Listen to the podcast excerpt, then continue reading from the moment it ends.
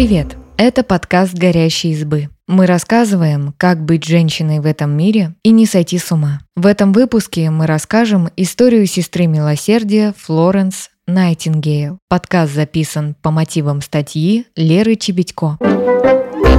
12 мая – Международный день медсестер. В этот день, в 1820 году, родилась Флоренс Найтингейл, сестра милосердия, благодаря которой появилась организация «Красный крест». Рассказываем, как британская аристократка пошла против семьи, выучилась на медсестру и сделала сестринское дело уважаемой профессией.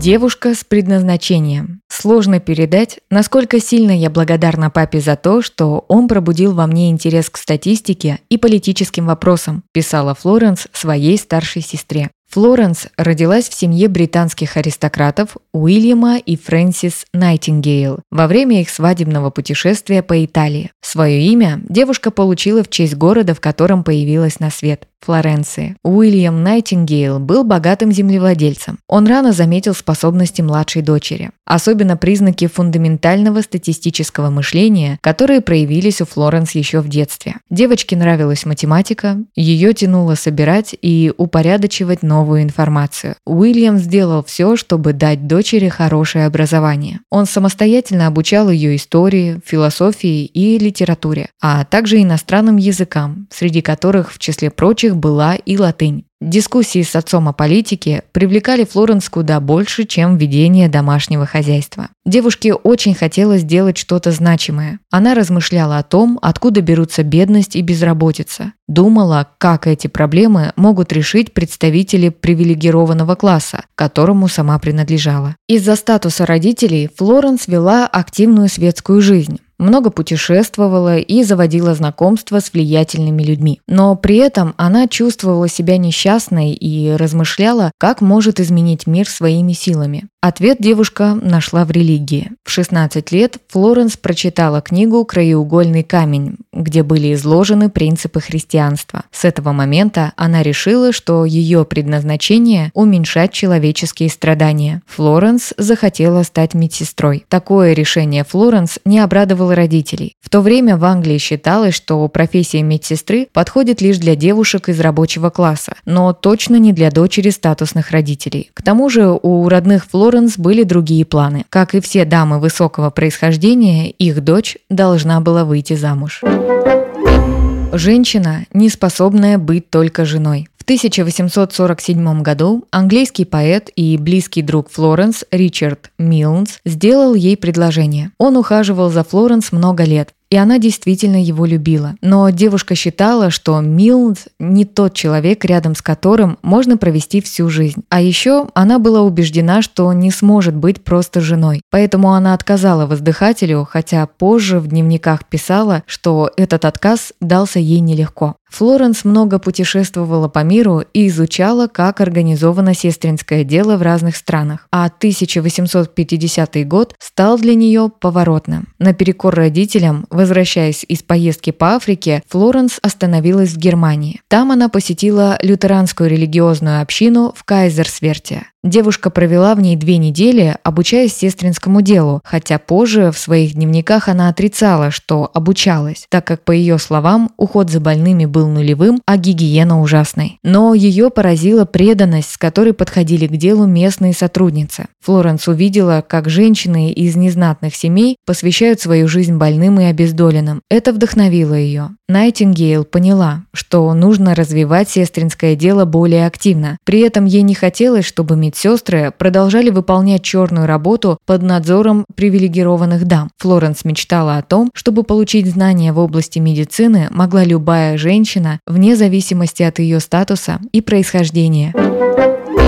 Флоренс Найтингейл исполняет свою мечту. Спустя несколько лет британский политик Сидни Герберт предложил Флоренс стать управляющей больницей для гувернанток. Должность была неоплачиваемой, но Флоренс согласилась. И ей даже удалось убедить отца каждый год выплачивать ей пособие в размере 500 фунтов стерлингов. Работоспособность и организованность Флоренс производили впечатление на всех, кто с ней работал. Она выступала за то, чтобы в больницах лечили римских католиков и евреев, самоотверженно боролась с эпидемией холеры. Благодаря ее влиянию доктор Генри Бенс Джонс подумывал о том, чтобы открыть школу подготовки медсестер при больнице Святого Георгия. Обучать их, конечно, должна была Флоренс, но началась Крымская война. Британские военные выступали на стороне Османской империи и несли серьезные потери. В газете «Таймс» писали, что британские солдаты не получают компетентного и эффективного лечения. Не хватало предметов первой необходимости, чтобы оказать медицинскую помощь. Сидни Герберт отправил Флоренс Найтингейл письмо с просьбой поехать на фронт. Интересно, что к этому моменту она сама уже выступила с тем же предложением. В помощь себе Флоренс собрала группу из 38 женщин. Только 14 из них были медсестрами, а остальные – монахинями и просто неравнодушными женщинами. Все вместе они отправились в полевые госпитали Османской империи.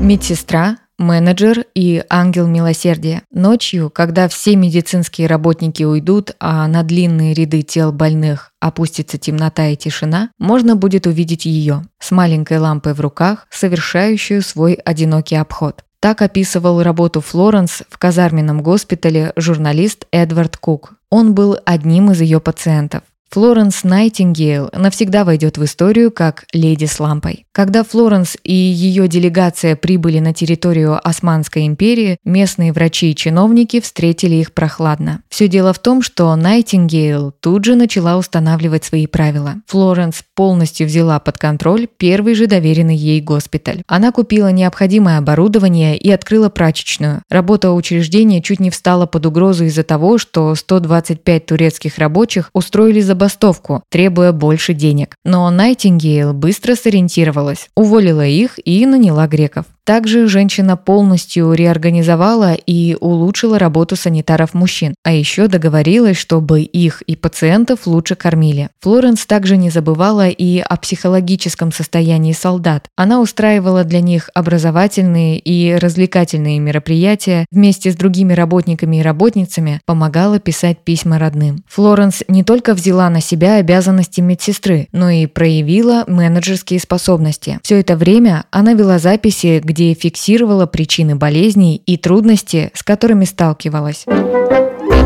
Флоренс Найтингейл – национальная героиня. Леди с лампой возвращалась на родину национальной героиней. Но Крымская война далась Флоренс тяжело и истощила ее. Она хотела, чтобы подобные страдания больше никогда не повторялись. Найтингейл считала, что для этого нужно реформировать британский военно-медицинский департамент. В Англии женщина смогла договориться о встрече с королевой Викторией и принцем Альбертом. Она показала им сделанные записи и поделилась идеей идеи о реформе. В итоге, благодаря стараниям Флоренс, в госпиталях появилось необходимое оборудование, вентиляционные системы, канализация. И самое главное, была открыта военно-медицинская школа. Затем Флоренс учредила школу сестринского дела при больнице Святого Томаса в Лондоне. Благодаря этому сестринское дело стало уважаемой профессией. Многие молодые женщины из высших кругов общества смогли выбрать для себя путь, отличный от замужества. Модель школы оказалась успешной, и подобные образовательные учреждения стали открываться в других странах Европы. Идеи Флоренс вдохновили общественного деятеля Анри Дюнана на создание гуманитарной организации «Красный крест». Флоренс разработала специальную диаграмму для оценки смертности в армии. В ней она каждый месяц отмечала причины, из-за которых умирали солдаты. Ее разработку до сих пор используют для работы со статистическими данными. Разработанные Найтингейл концепции ухода за больными легли в основу сестринского дела, а ее книга «Как ухаживать за больными» много раз переиздавалась в разных странах мира. В 1904 году Флоренс стала первой дамой милосердия Ордена Святого Иоанна Иоанна, а в 1908 году второй женщиной в истории, получившей награду «Свобода Лондона». В 1912 году была учреждена медаль ее имени для награждения выдающихся медсестер и санитаров. Флоренс умерла 13 августа 1910 года во сне. По ее желанию, женщину похоронили на церковном кладбище рядом с отцом и матерью. Спасибо, что послушали этот выпуск. Подписывайтесь на наш подкаст, пишите в комментариях о своих впечатлениях и делитесь ссылкой с друзьями. Пока!